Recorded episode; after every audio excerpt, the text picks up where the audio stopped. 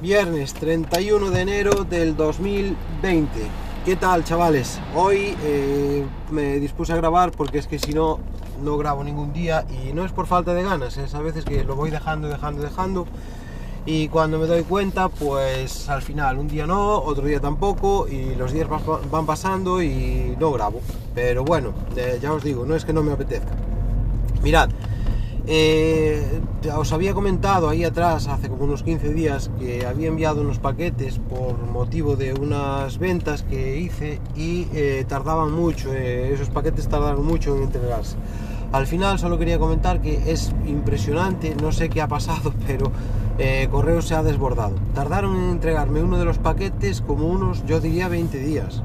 Y tampoco me gustó la forma en la que me respondieron los de Correos porque traté de hacer una reclamación sobre el paquete que no habían entregado y la única contestación fue que sí, que efectivamente que había un retraso y punto. Ahí se acabó la información, cosa que no me parece normal. Vale, hay un retraso, pero habrá que tratar de darle salida a eso. Vale. Eh, por lo demás, deciros que, claro, esta temporada estoy descansando bastante bien, estoy comiendo, bueno, pues todo lo que me apetece, como sabéis, os he comentado que yo no sigo una dieta, eh, comer sí que como, pues, en general lo que me apetece y para.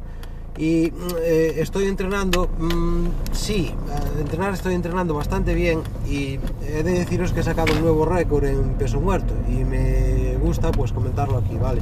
Concretamente he sacado 147,5 kilos, esto lo hice hace un tiempo, eh, yo que sé, como el 15 de enero así. Y a raíz de, hacer este récord, pues ahora he establecido eh, PPA, a ver, que no tiene mucho sentido, claro, cuando os hablo de un récord, en realidad no es un récord, es una PPA que meto antes de hacer unas series eh, efectivas, ¿vale? Entonces, eh, siempre esta PPA, lo máximo que llegaba, pues era 145 kilos. A partir de, ya os digo, hace como unos 15 días he empezado a meter los 147,5 y voy bien.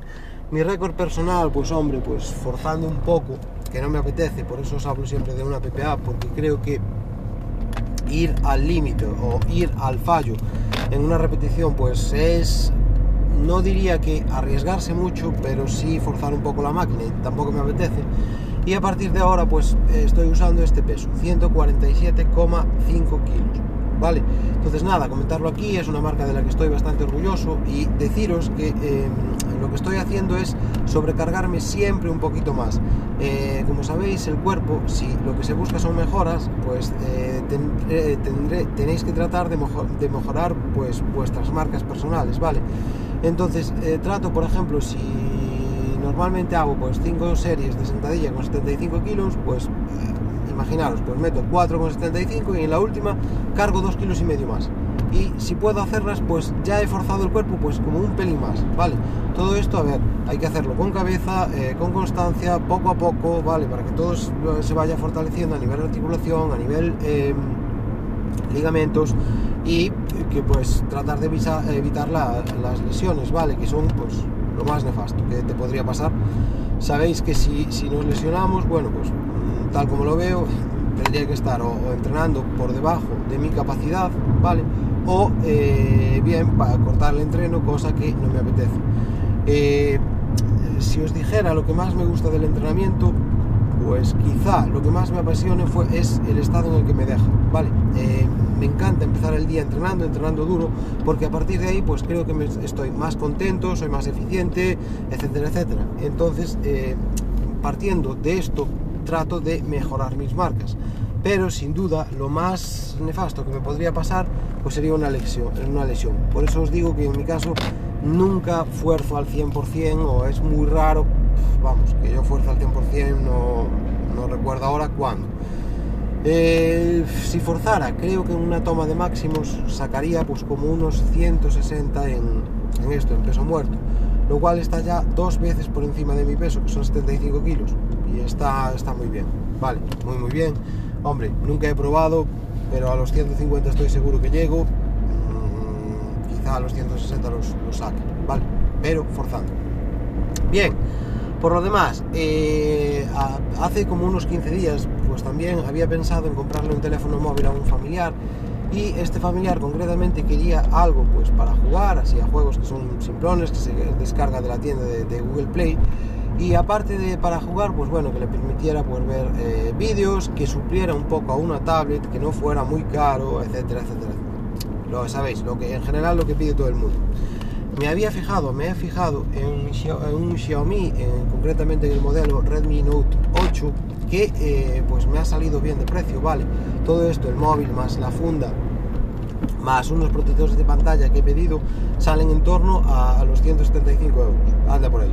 Lo cual me parece un mm, precio pues mm, acojonante. Es un móvil que, bueno, pues trae la capa de personalización es MIUI, pero en general va muy fluido. A ver, mm, perfecto, vale. Si alguien quiere que me, que me extienda, pues puedo darle más detalles, pero eh, simplemente comentaros eso, me pareció genial. Eh, la recomendación no es que no estuviera pensando en ello, pero bueno, también me dio la idea. Eh, Mosquetero Web en su canal, en el cual aconsejaba este móvil si alguien quería pues algo así barato, relación calidad-precio, una relación calidad-precio alta. Y bueno, pues ya me decidí y se lo compré. Creo que estará la persona satisfecha. Aún no se lo entregué porque siempre que compro algo para un familiar, bueno, pues me dejan testearlo un poco a mí antes y de hecho así pues ya me piden que les instale todo lo típico que hay que instalar, pues desde WhatsApp, Facebook, lo que sea, pues que se lo instale. Así, pues yo hago esto y estoy pendiente ahora de dárselo, pero ya os digo, en un principio lo recibí, me gustó, mm, está muy bien, ¿vale? Comentaros también que em, yo tenía un polímetro digital, a ver, en parte de mi formación es a nivel electrónico, yo pues he desarrollado así algunos proyectos a nivel electrónico, me gusta la electrónica, también me gusta la electricidad, como sabéis soy una especie de tío al que le gustan muchas cosas. Y eh, deciros que me he comprado un polímetro digital, eh, deciros que hablaban eh, muy bien de una marca, concretamente, em, a ver, he estado buscando en foros, en forocoches, por recomendaciones acerca de este polímetro. la marca concretamente es Amen, Aneng, perdón, con, N. Y es un polímetro que me, me ha costado 19,99 dólares, o sea, baja de los 20 euros, y que me he pedido pues a Banggood, ¿vale? Banggood. Eh, ¿Qué pasa? buscaba algo así que me ofreciera la mayor cantidad de métricas posibles, quiero decir que si pudiera me comprobara desde condensadores, o sea, me midiera capacidades, eh, la comprobación de diodos, eh, ¿qué más hay por ahí? Transistores incluso, que bueno, esta no lo trae, es lo que le falta, ¿vale? deciros que en este caso este polímetro, hablan bastante bien de él, es pequeñito, lleva una pantalla retroiluminada y em, eh, trae todas, todas las medidas, desde resistencia, voltaje, amperaje, eh, capacidades, eh, todo, ¿vale? Entonces, deciros simplemente eso, que estoy esperando a ver si me, si, me, lo entregan, pero en general pues creo que es un polímetro que, que, me gustará y cumplirá su función. Si alguien quiere más información o el link de compra, avisadme que yo os lo paso, ¿vale? Si bien todo esto podéis verlo en mi canal de Telegram, ¿vale? Si alguien se dirige hacia el canal de Telegram del podcast, que es arroba eh, pues ahí podéis ver todo esto de, lo que os hablo, normalmente dejo, dejo información ahí. Y mirad, cosas interesantes de este polímetro. Una, que es True RMS. ¿Qué significa esto? Bueno, pues como sabéis a día de hoy en las instalaciones hay multitud de charrada conectada y eso tiende a filtrar una serie de armónicos, es decir, de, ondas, pero de energía, hacia la tensión de red. Un polímetro que sea True RMS tiene todo eso en cuenta, porque si no, digamos que si no es True RMS, la medición se verá un poco falseada y eh, puedes estar midiendo por abajo o mm, no em, subestimando las medidas en cuanto al amperaje, por ejemplo, en una eh, instalación, ¿vale? Y aparte de eso, pues también es NCV. ¿Qué significa NCV? Bueno, pues que te oferta la posibilidad de acercarte a una línea y saber inmediatamente si esa línea está bajo tensión o no. Cosas interesantes que, bueno, pues que en mi caso espero darles uso y que eh, creo que me harán su aportación. Más, deciros también que eh, he estado, como sabéis, parte de mi formación o de los cursos que he decidido hacer, una gran parte porque está muy bien, eh, son cursos del CNTG, que es eh, concretamente de aquí el Centro de Nuevas Tecnologías de Galicia. había conseguido que me admitieran en unos cursos de preparación para, de Java y bueno, esos cursos te permitían el acceso para obtener una determinada certificación. he de deciros que me he presentado a la certificación de Java por Oracle. Mm, fue un examen que yo esperaba más duro, en sí duró dos horas y pico, pero bueno, yo aún esperaba que fuera un, poquito, quizá, quizá que se endureciera un poquito más, o sea que fuera más difícil. ¿Y eh, por qué os digo esto? Bueno, pues porque el profesor ahí se, para mí lo hizo muy bien cuando nos facilitó eh, unos exámenes para la preparación, para la preparación de, la obtención de este certificado, vale, esos exámenes que nos facilitó para mí eran eh, complicados, muy complicados, como una partida de ajedrez, vale. Pero luego cuando me enfrenté a la certificación, que fueron 75 preguntas, tipo test, tal, me pareció más sencilla. Por tanto, ahí mi aplauso al profesor que lo hizo mm, genial, vale.